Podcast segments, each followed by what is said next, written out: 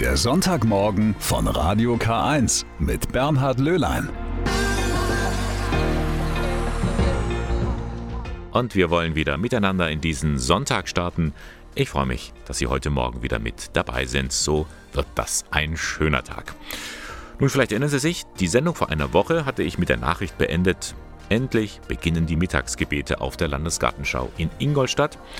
Und die Sendung heute werde ich genau damit beginnen. Wie war die Premiere? Was erwartet da die Besucherinnen und Besucher? Und dann schließen wir die Willibaldswoche im Bistum Eichstätt ab mit einem Rückblick. Und wir werden auch die Lebensmittelretter von Herpersdorf hochleben lassen. Das und noch mehr jetzt in der ersten Stunde von 8 bis 9 am Sonntagmorgen mit Radio K1.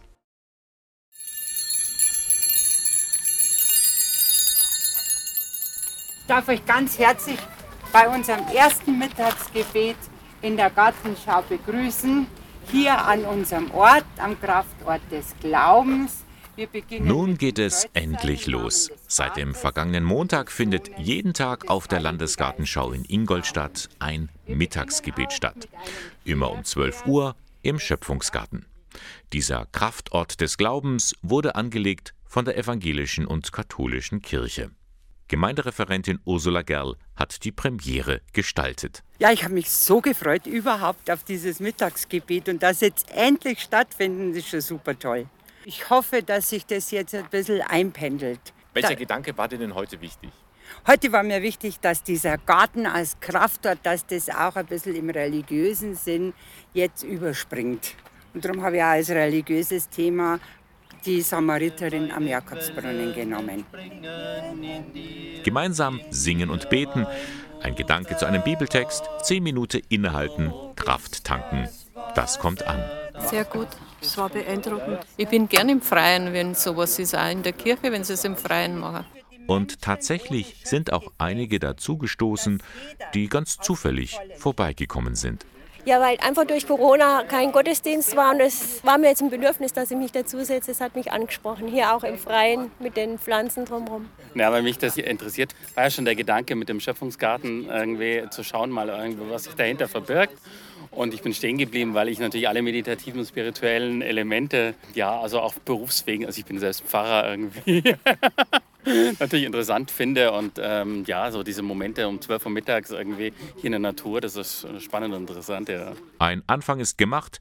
Die Mittagsgebete werden von verschiedenen kirchlichen Mitarbeiterinnen und Mitarbeitern aus Ingolstadt vorbereitet, von Ehrenamtlichen wie Hauptamtlichen. Täglich um 12 Uhr im Schöpfungsgarten auf der Landesgartenschau. Damit will man den Besuchern drei Dinge mit auf den Weg geben, meint Diakon Thomas Gerl. Zunächst einmal ein Moment der Stille. Heute ist ja nicht viel los, aber wenn viel los ist, ist auch viel Trubel. Also man kommt in der Landesgartenschau nicht unbedingt zur Ruhe und das kommt man hier aber bestimmt in diesen 10, 15 Minuten. Und dann zum Nachdenken. Man verbindet, denke ich, äh, Erfahrungen, die man mitbringt, mit dem, was man hier sieht. Und dann kommt noch äh, Input von uns. Diese drei Dinge müssen vielleicht ganz gut oder sollen gut zusammenklingen.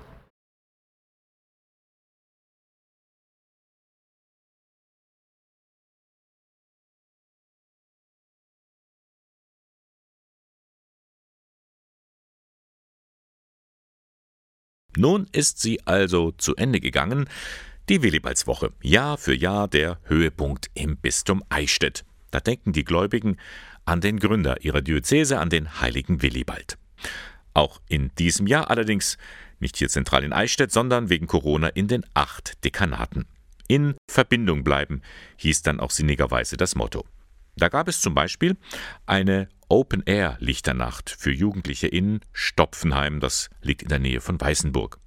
Im Mittelpunkt ein Gottesdienst mit verschiedenen Stationen, erklärt Jugendreferentin Monika Hiller. Man kann einfach an seinem Platz sitzen bleiben, der Musik lauschen, einfach persönlich Jesus ähm, in der Eucharistie begegnen. Es gibt die Möglichkeit, seine Sorgen, alles, was einen gerade so bedrückt, auf einen Zettel zu schreiben und ins Feuer zu werfen, es einfach verbrennen zu lassen und, und so einfach Gott zu geben, der sich darum kümmert.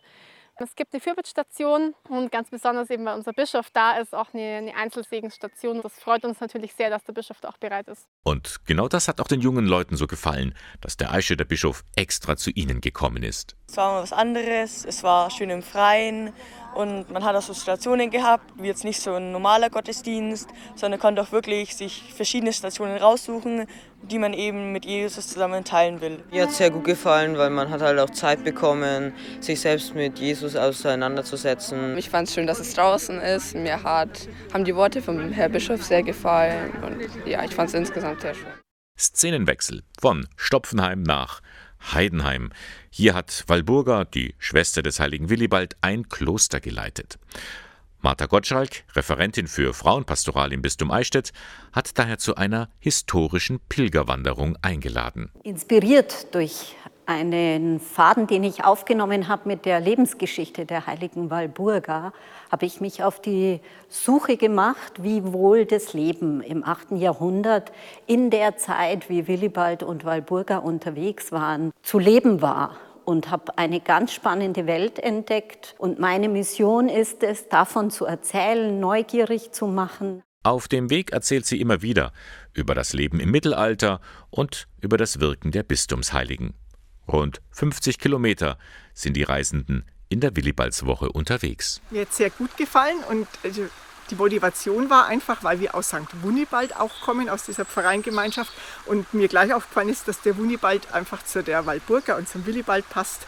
Und die hat es super lebendig vorbereitet und die Natur war super. Mir hat es gut gefallen, dass es eben auch so eine kleine Gruppe war, dass man zusammenbleiben konnte, auch miteinander diskutieren und reden konnte. Ich fand es auch toll, dass die Martha sich dementsprechend gekleidet hat und dass wir so viele Sachen von Wunibald und Willibald auch gelernt haben. Im ganzen Bistum fanden in den vergangenen Tagen also Gottesdienste zur Willibaldswoche statt. Es gab auch Vorträge, Wanderungen. Die Ehejubilare durften auch in diesem Jahr wieder feiern. Das alles eben gut verteilt. Ja, und auch die Ministrantinnen und Ministranten haben sich an der Willibaldswoche beteiligt. Sie haben sich auf Schatzsuche begeben. Sie mussten einen Zahlencode lösen und dazu verschiedene Aufgaben erledigen. Ganz viele Pfarreien haben mitgemacht, auch die Minis von St. Josef in Ingolstadt. Also ich fand es lustig und ich habe auch ein bisschen mehr über den Willibald kennengelernt, weil ich wusste auch nicht direkt, wer das jetzt war und was der so gemacht hat. Es war das erste Mal, dass wir so einen Tag gemacht haben. Also wir haben schon viele Minitage gemacht, aber zum Willibaldstag glaube ich noch nicht. Hat sehr Spaß gemacht. Also die Station, die mir am meisten gefallen hat, war die Station draußen. Da musste man mit einem Korken im Mund ein Lied summen und die anderen mussten es erraten. Das war ganz lustig. Genau, Spaß muss sein. So bleibt man miteinander in Verbindung. Das waren ein paar Eindrücke von der Willibaldswoche, die heute zu Ende geht. 11. Juli. An diesem Tag feiert die katholische Kirche stets den heiligen Benedikt. Der Ordensgründer lebte im Frühmittelalter. Das Mönchstum, wie wir es heute kennen, geht auf ihn zurück. Ich habe dann mal nach einer Person gesucht, die seinen Namen trägt und selbst im Benediktinerorden tätig ist bzw. war, und fündig geworden bin ich in Eichstätt bei einer Frau, Benedikta von Spiegel. Sie war Mitte des vergangenen Jahrhunderts Äbtistin im Kloster St. Walburg. Bis heute ist sie unvergessen.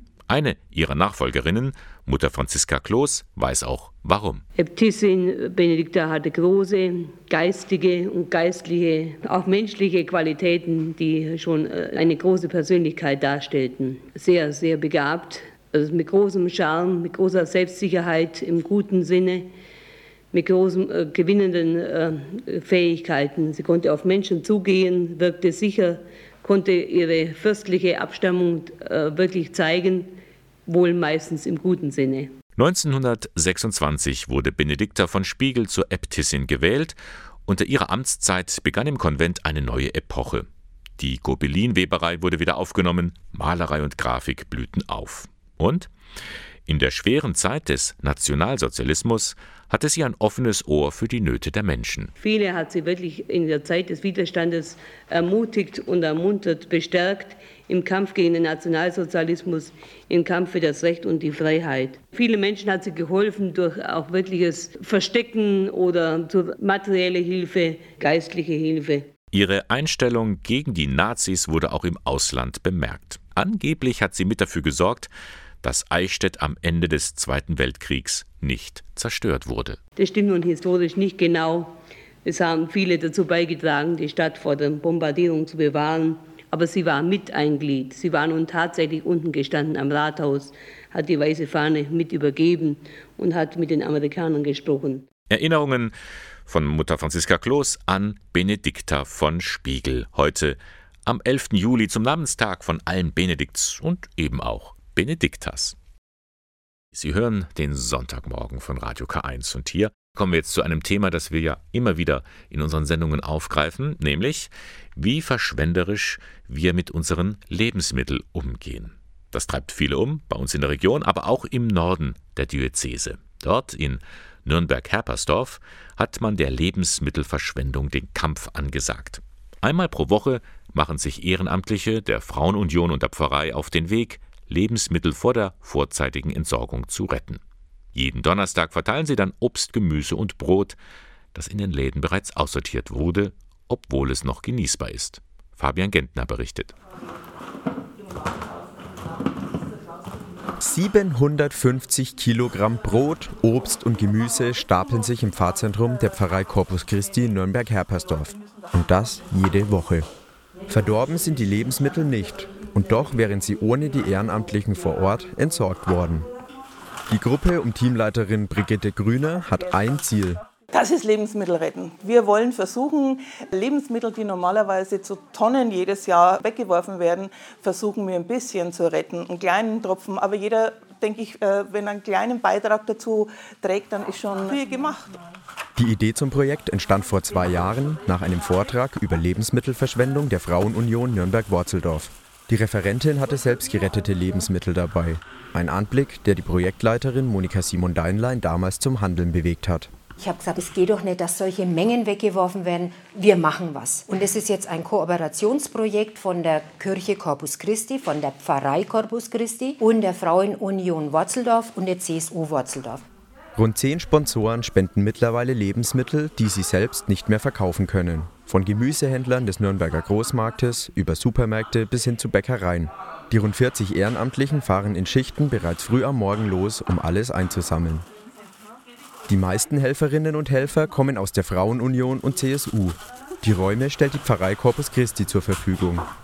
Für Kirchenpfleger Christian Fiefhaus eine Selbstverständlichkeit. Im Grunde ist es ja auch unser ureigenster Auftrag, die Schöpfung zu bewahren und auch dafür zu sorgen, dass nicht Lebensmittel im Überfluss produziert werden. Das ist uns ein ganz, ganz wichtiges Anliegen gewesen und deswegen sind wir auch sehr, sehr gerne bereit, die Räumlichkeiten zur Verfügung zu stellen. Über zwei Stunden dauert es, bis die Helferinnen und Helfer das Obst und Gemüse sortiert haben. Der Ausschuss ist verschwindend gering. In zwei Jahren hat sich das Projekt immer weiterentwickelt. Mittlerweile kommen jede Woche bis zu 40 Personen regelmäßig zur Ausgabe. Das Projekt Lebensmittel retten richtet sich an alle. Hier ist jeder willkommen, sagt Monika Simon Deinlein. Der Porsche-Fahrer kann genauso sich in der Schlange anstellen wie der Mensch, der wenig im Portemonnaie hat. Und wir treffen uns wohlwollend wertschätzend. Das ist so eine unserer ganz wichtigen Botschaften. Wertschätzung gegenüber den Menschen und den Lebensmitteln. Das steht im Vordergrund. Viele der Besucher kommen nicht nur aus finanziellen Gründen, stellt Teamleiterin Brigitte Grüner immer wieder erfreut fest. Es sind also schon die Hälfte der Menschen, die kommen, die wirklich den ökologischen Gedanken vertreten. Ja? Die sagen, gut, dass es da gibt. Ich hätte jetzt gar nicht gewusst, wo wir hin sollen, weil Containern ist ja verboten. Ja, das steht ja unter Strafe. Und wenn wir die Möglichkeit haben, solche Lebensmittel anzubieten, sind die wirklich froh und dankbar. Die Besucher sind bunt gemischt. Verwerten statt wegwerfen. Das lernen hier schon die Kleinsten.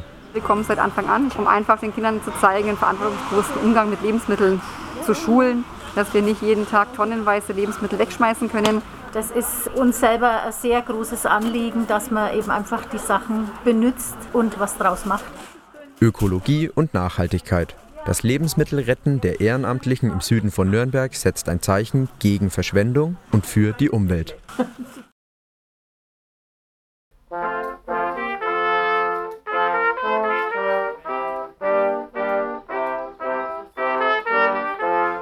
Mit Musik geht bekanntlich alles besser. Auch die Grundsteinlegung für das neue Studierendenwohnheim Schwester Immer Mack in Ingolstadt. Das Blechbläserensemble des Gnadental-Gymnasiums umrahmte diese Feierstunde und Grund zum Feiern gab es allemal. Hier auf der Schanz 47 soll Wohnraum für rund 120 Studierende entstehen. Bauherr dieses Projektes ist die Diözese Eichstätt und das sei auch eine gute Investition in die Zukunft, meint Amtschef Thomas Schäfers. Weil es gut zu den Zielen der Diözese passt, junge Menschen zu unterstützen, die die ersten Schritte in ihrer Berufstätigkeit machen und die Diözese ein starkes Interesse daran hat, vernünftigen Wohnraum, bezahlbaren Wohnraum für solche Zielgruppen, eben auch Studierende, zu schaffen. Dafür nimmt die Diözese viel Geld in die Hand. Die Gesamtkosten inklusive des Grundstücks betragen 12,4 Millionen Euro. Aber das Bistum hat einen starken Förderer an seiner Seite, den bayerischen Staat. Der stellt 4,3 Millionen Euro zur Verfügung. Und darum nahm an der Feierstunde auch die Ministerin für Wohnen, Bau und Verkehr teil, Kerstin Schreier. Wir haben ja generell schon das Problem, dass wir zu wenig Wohnraum haben und insofern ist wichtig, dass der Freistaat anschiebt. Hier geht es jetzt aber für die Studierenden und das ist schon nochmal wichtig, denn wir können nicht nur Studienplätze schaffen, wir müssen ja den Wohnraum auch dazu liefern. Denn die jungen Menschen haben ein Recht darauf, in einem ordentlichen Umfeld wirklich studieren zu können, einander zu begegnen, sich auszutauschen. Und das hier ist ein schöner großer Meilenstein. Die Lage des neuen Studierendenwohnheims ist schon mal toll, direkt an der Altstadt, quasi neben den Hörsälen der beiden Universitäten.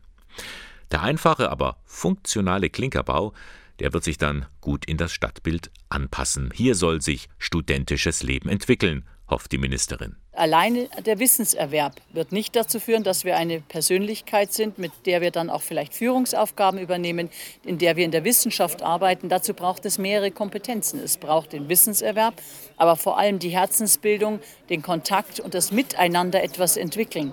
Und genau das passierte. Das üben Sie in einem Studentenwohnheim ein. Die Begegnung, die Unterschiedlichkeit, die verschiedenen Wissenschaften und dann die guten Ergebnisse zu produzieren. Die Projektentwicklung für die Wohnanlage übernimmt die Canisius Stiftung. Die hat mit solchen Sachen ja auch Erfahrung. Bis zum Wintersemester 2022 sollen 122 Wohnungen bezugsfertig sein. Die sind dann 19 Quadratmeter groß mit Bad und Küchenzeile und das alles für einen günstigen Preis, für rund 300 Euro Warmmiete. Da kommt selbst der Eichstätter Generalvikar Pater Michael Huber ins Schwärmen. Kennt er doch das Zusammenleben in einem Wohnheim aus seiner Studentenzeit in Augsburg. Es war ein wunderbares Erleben, nicht nur auf den Stockwerken, sondern einfach das studentische Leben in Gemeinsamen zu erfahren. Das ist das gemeinsame Feiern, das ist das gemeinsame Diskutieren bis tief in den Abend hinein. Es ist vor allem aber auch das Erleben einer Gemeinschaft von Interessierten, von vielfältigen Fachgebieten, die da zusammenkommen. Etwas, was einem Menschen unwahrscheinlich viel Erfahrung und, und, und, und gute Dinge ergeben kann. Das neue Studierendenwohnheim in Ingolstadt trägt also ihren Namen Schwester Imma Mack. Aber wer war diese Frau? Warum hat man sie zur Namensgeberin gewählt? Da müssen wir zurück in die Geschichte blicken, zurück in die Zeit des Nationalsozialismus. Josefa Mack stammt aus Möckenlohe bei Eichstätt. Mit 16 Jahren tritt sie bei den armen Schulschwestern bei Freising ein und bekommt dann einen besonderen Auftrag. Sie soll Blumen einkaufen, in der Gärtnerei des Konzentrationslagers in Dachau. Am 4. Mai 1944 bin ich das erste Mal hingefahren. Da habe ich aber von einem Konzentrationslager keine Ahnung gehabt. Also ich bin da reingerutscht ohne Absichten. Auch von den Schwestern waren keine Absichten da.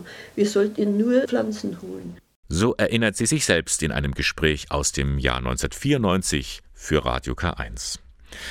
Die junge Josefa damals ist erschüttert, das, was sie im Lager sieht, rührt sie an und sie erklärt sich bereit, heimlich Lebensmittel in das Lager zu schmuggeln, ebenso Hostien und Messwein. Und sie befördert Briefe der Gefangenen hinaus. Das alles unter dem Decknamen Medi. Auf einen illegal beförderten Brief steht die Todesstrafe. Das habe ich von Anfang an gewusst. Aber ich habe gesagt, ich nehme die Briefe mit raus. Es waren manchmal ganze Stöße. Nach dem Krieg tritt sie ganz in den Orden ein. Sie nimmt den Namen Maria Immer an. Als Schwester Imma Mack hat sie dann 1988 ihre Lebenserinnerungen niedergeschrieben. Warum ich Azaleen liebe, so der Buchtitel. Dahinter verbirgt sich eine Geschichte. Da fuhr ich wieder nach Dachau zu den Häftlingen, habe meine Pakete abgegeben und habe gesagt, dass ich jetzt zwei Wochen zu meinen Eltern nach Möckenlohe fahre. Und dann hat, hat, mir ein anderer Häftling vier Azaleenstücklein gebracht als Geschenk für meine Eltern. Ich habe eine ganz tiefe Freude erlebt, also durch das Geschenk. Aber andererseits war es ja ein Geschenk von Häftlingen, die in großer Not waren. 2006, im Alter von 82 Jahren, stirbt Schwester Imma Mark. Nach ihr ist eine Realschule benannt und ein Platz in Freising, nun auch das Studierendenwohnheim in Ingolstadt. Zu Recht, meint Generalvikar Pater Michael Huber. Sie hat dabei ihr eigenes Leben aufs Spiel gesetzt. Und das halte ich für eindrucksvoll. Und ich denke, das ist auch eine Inspiration für Menschen von heute, für junge Menschen, wenn man so einer Frau als, als Leitbild, als Möglichkeit zu sehen, wie kann ich Leben gestalten, wie will ich mein Leben einsetzen. Gerade junge Menschen, die auf der Suche sind, die in der Ausbildung sind, dass sie in diesen Vorbildern auch selbst ihren Weg finden in diese Welt hinein. Übrigens, das Buch Warum ich Azaleen liebe ist heute noch erhältlich. Es ist erschienen im EOS Verlag. Das Beispiel von Schwester Immer Mark zeigt, es gibt Menschen, die sich für andere einsetzen und das lohnt sich immer wieder. Mehr Courage zeigen, das ist wichtig, besonders heute. Da hat er sich doch wirklich gar nichts anmerken lassen. Am vergangenen Sonntag, da sprach Papst Franziskus noch das wöchentliche Mittagsgebet, nur Stunden später unterzog er sich einer großen Operation. Kaum einer wusste davon. Die Nachrichten über den Gesundheitszustand von Franziskus haben dann doch wirklich aufhorchen lassen, aber das Kirchenoberhaupt ist wohl schon auf dem Weg der Besserung und verbringt den Sommer wie immer im Vatikan. Gabriele Höfling berichtet. Er hat eineinhalb Tage nach der Operation schon gut gefrühstückt, Zeitung gelesen und erste Schritte getan. Das klingt eigentlich alles ganz gut und angesichts der Operation scheint das schon ein ziemlich guter Fortschritt zu sein. Die äh, gesundheitliche Entwicklung verlaufe normal, heißt es. Weiß Vatikan-Journalist Roland Juchem. Bei der wohl schon länger geplanten Operation von Franziskus ging es darum, Verengungen am Darm zu beseitigen. Monatelang ausfallen wird Franziskus aber wohl nicht. Klar wird er etwas kürzer treten, aber man scheint die Operation jetzt auch bewusst auf Anfang Juli gelegt zu haben. Im Juli fallen die Generalaudienzen ohnehin jedes Jahr aus. Er wird jetzt vermutlich, je nachdem wie es ihm geht, kürzer treten, aber das eine oder andere wird er natürlich schon sich kommen lassen, zuarbeiten, lesen. Anders als seine Vorgänger verbringt Franziskus die Sommerwochen ohnehin im Vatikan und nicht in der Sommerresidenz Castel Gandolfo. Auch in den vatikanischen Behörden wird weitergearbeitet, wenn auch vor allem im August einen Gang niedriger.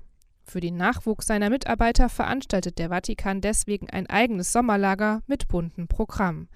Auch Anna Mertens ist Journalistin in Rom. Der Glaube wird eine Rolle spielen. Darüber hinaus gibt es aber auch wirklich alle möglichen Angebote von ähm, Sport über Spiel, und äh, da wird die Audienzhalle für genutzt. Es gibt rund um den Helikopterlandeplatz äh, wohl Angebote. Rund drei lange Monate dauern in Italien die Sommerferien, für manche Anlass für einen Besuch im Kirchenstaat. Jetzt in den nächsten Wochen werden mehr Touristen kommen, aber klar, die Temperatur schreckt auch den einen oder anderen ab. Also das Thermometer zeigt jetzt konstant über 2, 3, 34 Grad. Eine Herausforderung, nicht nur für den sich erholenden Papst, auch für alle Einwohner Roms.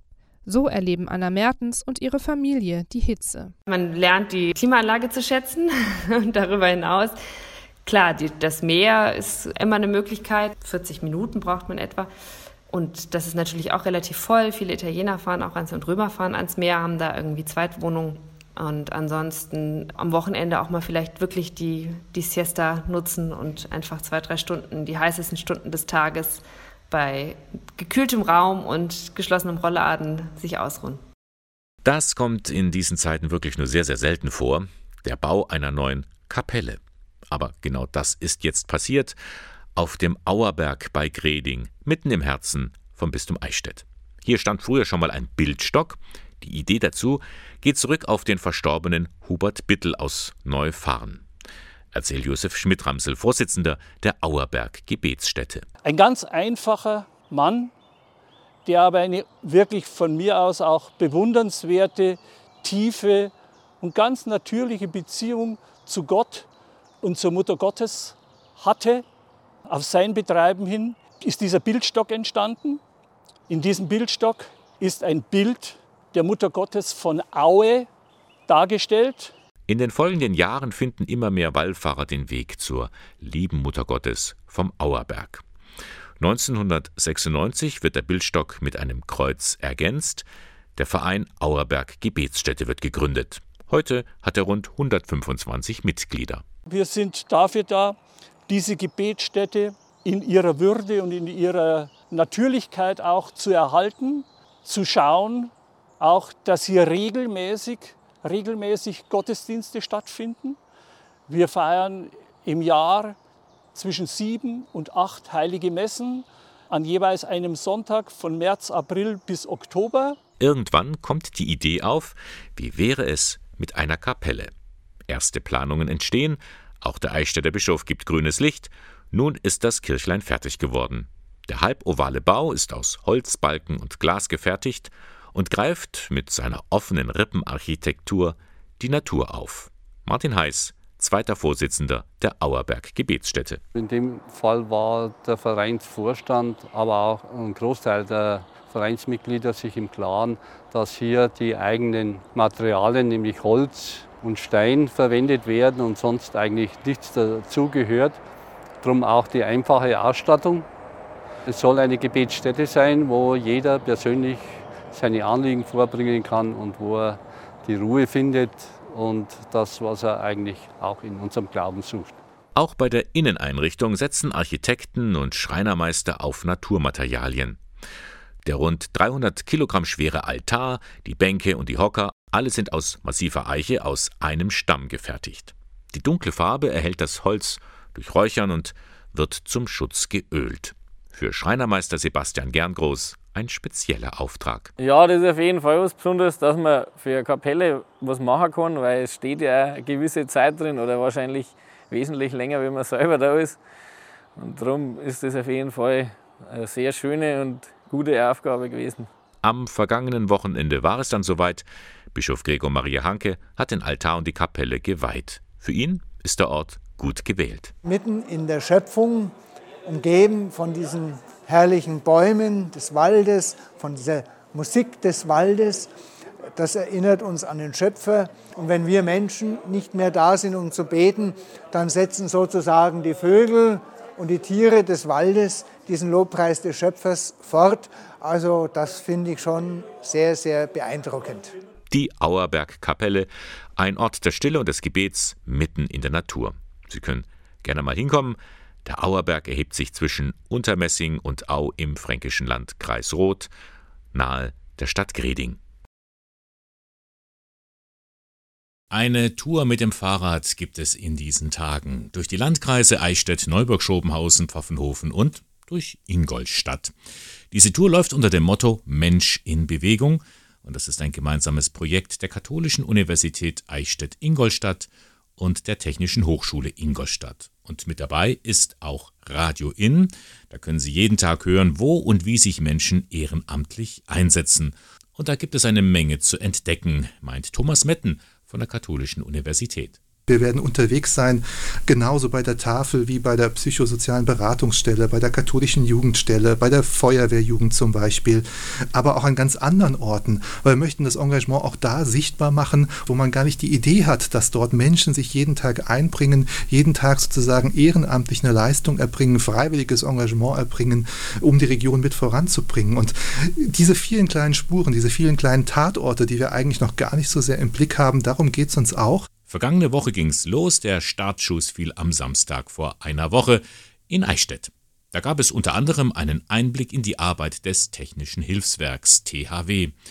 Gerhard Jarisch erzählt von der großen Motivation im Verein. Ein großer Motivationspunkt, den ich beim THW habe, ähm, ist nach Ausbildungen, nach Übungen, in die man wirklich viel Zeit reingesteckt hat, auch dann wirklich auch zu sehen, dass die Leute, die teilnehmen, dass sie danach auf einen zugehen und dass man auch wirklich merkt, dass sie beim nächsten Mal in vier Wochen auch wieder gerne kommen würden. Viel Freude an seiner Tätigkeit hat auch Manfred Mutig vom Kreis Jugendring in Eichstätt. Das Ehrenamt macht unheimlich viel Spaß, wenn man sieht, wie die Jugendlichen wachsen, wie die dazulernen, wie die sich auch dann ehrenamtlich engagieren, wie wir einfach die Kinder und Jugendlichen dabei fördern können. Das ist so ziemlich das Schönste, was man im Ehrenamt machen kann.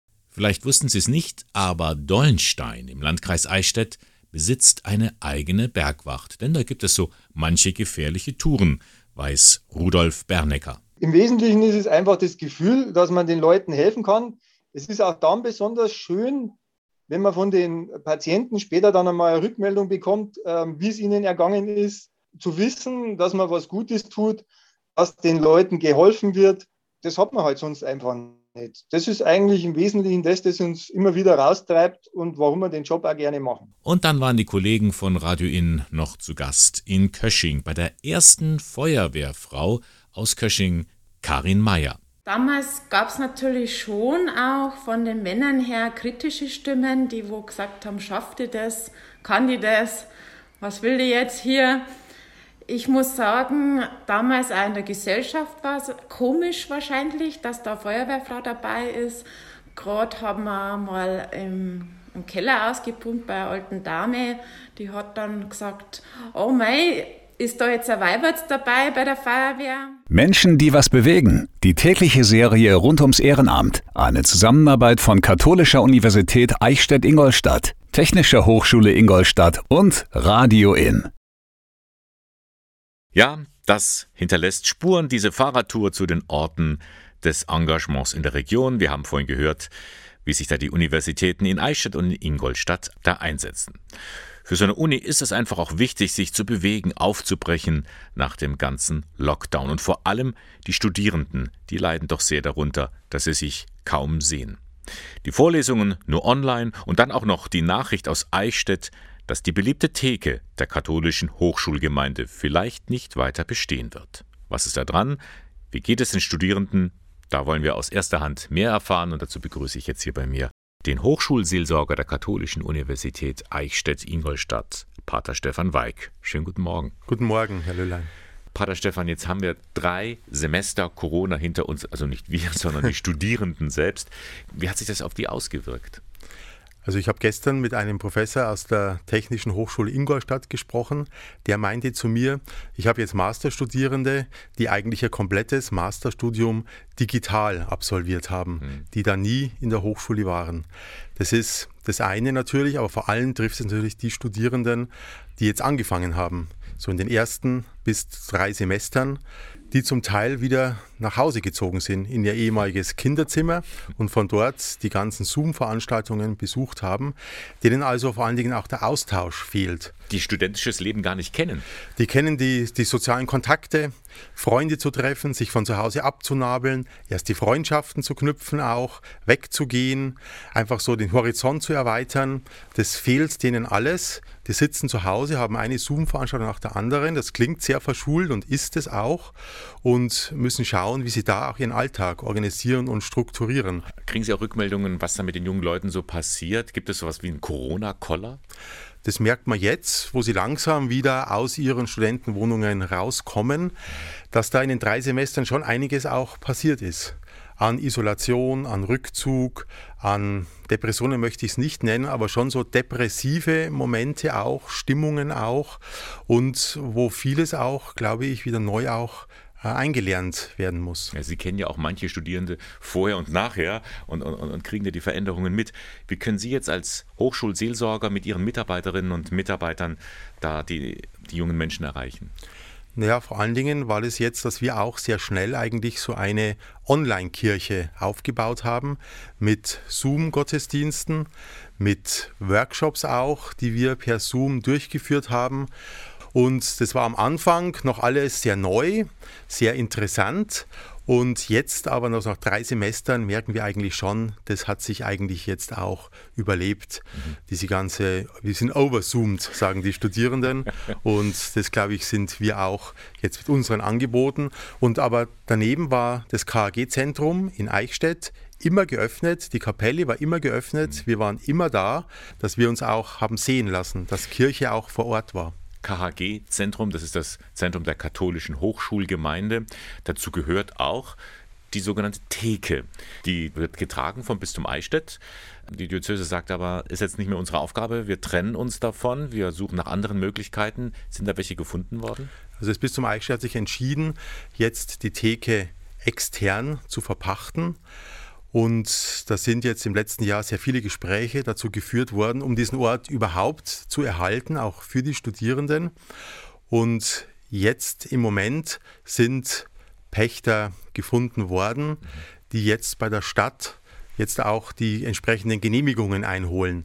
Da hakt es jetzt zurzeit noch etwas, aber wir sind hoffentlich guter Dinge, dass die Theke dann im Wintersemester weiter bestehen bleiben kann, dann unter der Trägerschaft des Bistums weiterhin, die das aber verpachtet und die Hochschulgemeinde ist ja dann auch dafür da, zu sorgen, mit den Studierenden zusammen, dass auch der studentische Charakter der Theke so erhalten bleibt, dass Studierende sich dort einfach zwanglos auch treffen können, spielen können, Musik hören, selber Musik machen. Also das soll schon erhalten bleiben, aber jetzt, wie gesagt, auch dann extern verpachtet. Trotzdem irgendwie auch ein Ort, äh, wo Kirche präsent ist unter den jungen Leuten? Also Kirche ist dort präsent, weil sie auch in den Räumen der katholischen Hochschulgemeinde stattfindet. Im Erdgeschoss ist die Kneipe und im Stockwerk drüber ist die Kirche. Nicht jeder wird sofort hochgehen, aber dort treffen sich die Menschen unterschiedlich aus Bistum, aus Kirche, aus der Uni, aus der Stadt. Und dort, wo Leben ist, da ist letztlich auch Gott, der lebendige Gott. Ja. K und K, Kirche und Kapelle, ganz eng miteinander verbunden. Pater Stefan, das Semester geht ja jetzt so langsam zu Ende. Dann ist sowieso die vorlesungsfreie Zeit und dann startet wieder das neue Semester im Winter. Was werden dann die Schwerpunkte der Hochschulseelsorge sein? Die Schwerpunkte werden dann natürlich sein, sehr viel auch anzubieten, wo wir uns wieder begegnen können. Also alles zu schaffen, wo Studierende sich begegnen, treffen können, wo wieder auch Diskussion möglich ist, wo Austausch möglich ist, wo einfach wieder ja Leben stattfinden kann, nachdem wir uns ja alle so sehr sehnen nach ja. den drei Semestern. Die Sehnsucht ist groß nach Begegnung und die Hochschulgemeinde kann sich dann auch da wieder treffen. Pater Stefan Wey, ganz herzlichen Dank. Dankeschön.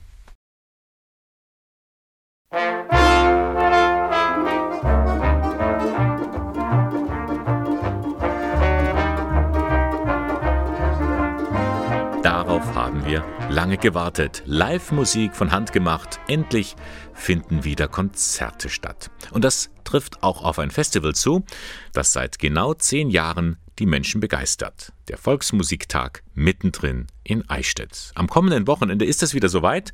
Worauf man sich da freuen darf und wie das auch mit den Anmeldungen ist, das erzählt mir einer, der Bescheid weiß, nämlich Dominik Harrer, erster Vorsitzender vom Kulturverein mittendrin. Grüß dich, Dominik. Servus und vielen Dank für die Einladung. Das Musikfest mittendrin, das hat ja schon eine gewisse Tradition. Was bietet ihr da an? Was steckt dahinter? Ja, es stimmt. Seit 2011 gibt es den Volksmusiktag mittendrin. Alle zwei Jahre findet er statt in den ungeraden Jahren. Mhm. Und jetzt haben wir das Corona-Jahr 2021 erwischt. Es findet viel statt, aber nicht so, wie man es gewohnt war, auf den großen Plätzen und mit dem Wechsel zwischen den großen Plätzen hin und her. Das ist leider Corona-bedingt nicht möglich. Es werden viele kleine Einzel- ich sag mal, Konzerte sein in abgeschlossenen Räumen wie Gärten oder Innenhöfen. Aber es findet statt und das ist gut und schön. Eins müssen wir vielleicht noch festhalten: Volksmusik, das, was ihr anbietet, ist nicht gleich volkstümliche Musik. Da gibt es schon einen Unterschied. Ja, wir haben handgemachte Volksmusik. Das ist vielleicht der größte Unterschied. Ähm, bei der volkstümlichen Musik ist eher auch der kommerzielle Aspekt mit dabei, der in der traditionellen Volksmusik keine so große Rolle spielt. Also die Ausübenden sind können natürlich auch Profis sein, aber sind sehr oft Laien, was deswegen nicht heißt, dass es deswegen schlecht ist. Also es ist garantiert ein Synthesizer-Verbot, nehme ich mal an bei euch, oder? Das stimmt, wird man wohl nicht finden. Was wird denn alles für Musik angeboten an den Tagen am kommenden Wochenende? Wir haben alles, die ganze Bandbreite vom gesungenen Volkslied, vom Dreigesang bis hin zur großen Blasmusik, die dabei ist und alle Zwischenformen von der kleinen Stubenmusik über die Tanzelmusik. Alles Mögliche ist mit vertreten. Und du wirst auch dabei sein? Wir sind auf jeden Fall mit der Blaskapelle Möckenlohe mhm. zum Abschluss am Sonntagabend nochmal zu hören. Wo kann ich denn jetzt die ganzen Infos bekommen von eurem Musikfest? Am besten über unsere Homepage eichstätt-mittendrin.de. Vielleicht muss man das nochmal sicherheitshalber sagen, Eichstätt mit AI wird der Umlaut geschrieben und zwei T am Schluss natürlich. Eichstätt-mittendrin.de, dort ist das ganze Programm zu sehen und dort kann man sich auch anmelden. Mhm. Das ist ein ganz wichtiger Punkt. Leider kann man heuer nicht einfach so kommen, wie das normal am Mittendrin wäre, sondern man muss sich für jede einzelne Veranstaltung vorher anmelden. Wie viel sind es denn? Wie viele Veranstaltungen? Äh, ich kann es in der Zahl gar nicht ganz genau sagen. Wir haben viel in Eichstätt auf den ähm, abgeschlossenen Plätzen, die ich erwähnt habe. Das wäre also einmal der KHG Innenhof oder, oder Garten, dann der Garten von Seelsorgeamt Luitpoldstraße 2. Es ist dabei der Residenz Innenhof und der Garten von der Familie Daum. Und dann ist noch diverse Gastronomie mit eingebunden. Ja, wunderbar. Also das ist doch wirklich etwas, was gut tut jetzt nach diesen schlimmen Corona-Zeiten. Was wünschst du dir, Dominik, was von diesem Musikfest ausgehen kann? Ja, wir wollen gerade in diesen Zeiten erstmal Corona aktuell ein Zeichen setzen. Es war ganz platt formuliert unser Anliegen erstmal eine Veranstaltung, die nicht abgesagt wird, sondern die stattfindet. Und natürlich wollen wir auch die Musik und die Volksmusik und die damit äh, oft verbundene Lebensfreude ein bisschen wieder zurückbringen. Es ist einerseits eine Sache für das Publikum, das lange auf Live-Musik verzichten musste. Andererseits ist es aber auch eine Sache für die vielen Musikanten, Sängerinnen und Sänger, die lange Zeit nicht auftreten und nicht mal proben konnten. Ja, und das ist jetzt wieder möglich am kommenden Wochenende das Musikfest mittendrin. Alle Infos im Internet unter eichstätt mit AE geschrieben, minus mittendrin.de. Dominik Harrer, vielen Dank und alles Gute. Vielen Dank auch. Drei Stunden Sonntagmorgen mit Radio K1 gehen nun so langsam zu Ende. Blicken wir noch mal kurz zurück, was es da so gab in der Zeit zwischen 8 bis 11. Gleich zu Beginn der Sendung hatte ich Ihnen von den Mittagsgebeten auf der Landesgartenschau in Ingolstadt erzählt. Die finden ja jetzt endlich statt. Am vergangenen Montag ging es los und die kamen sehr gut an. Sehr gut, es war beeindruckend. Ich bin gern im Freien, wenn sowas ist, auch in der Kirche, wenn sie es im Freien machen. Ja, weil einfach durch Corona kein Gottesdienst war und es war mir jetzt ein Bedürfnis, dass ich mich dazusetze. Es hat mich angesprochen, hier auch im Freien mit den Pflanzen drumherum. Ab sofort jeden Tag um 12 Uhr die Mittagsgebete auf der Landesgartenschau. Und dann habe ich Ihnen ja auch das neue Studierendenwohnheim in Ingolstadt vorgestellt. Schwester Emma Mark heißt es. Bauherr ist die Diözese Eichstätt. Und ab dem Wintersemester 2022 dürfen sich dann rund 120 Studierende freuen auf einen schönen Bau. Und es sind zwei Dinge, die da besonders herausragen, meint Architekt Erik Frisch. Wir haben einen Kommunikationsraum, vierseitig verglast mit einer Küche drin also wirklich dieser innere Ort der Begegnung für die Studenten. Und wir haben das Gebäude so konzipiert, dass es ist, entsteht ein Laubengang rund um ein Patio. Und ich glaube schon, dass diese Patio, in dieser Patio, wir haben eine Holzterrasse im Erdgeschoss geplant, auch für die Studenten, direkt verbunden mit diesem Gemeinschaftsraum. Und ich verspreche mich sehr viel über die Ruhe und die Qualität von dieser Patio. Ja, er spricht da von einem Passio, ein Patio eigentlich. Das ist ein Innenhof. Das wird sicher toll. Und ein anderes Bauwerk habe ich Ihnen auch in dieser Sendung heute vorgestellt. Die Auerbergkapelle bei Greding. Die passt ganz hervorragend in die Natur ein, findet Josef Schmidt-Ramsel, Vorsitzender der Auerberg Gebetsstätte. Jeder Mensch kann jederzeit, und ich sage jetzt bewusst so Tag oder Nacht, vorbeikommen. Ich muss sagen, ich bin begeistert. Und ich habe inzwischen von vielen Leuten, wirklich von vielen Leuten, viel, viel Lob über diese architektonische Gestaltung gehört. Sie ist also ein Besuch wert, die Auerbergkapelle bei Greding, mitten im Wald. Lohnt sich mal, dorthin zu gehen. Und das war der Sonntagmorgen von Radio K1. Redaktion und Moderation der Sendung Bernhard Löhlein. K1, den Kirchenfunk, finden Sie im Bistum Eichstätt in der Luitpoldstraße 2. Ich mache jetzt Platz für den Kulturkanal. Der kommt gleich nach den 11 Uhr Nachrichten und wir hören uns dann nächsten Sonntag wieder. Schöne Woche.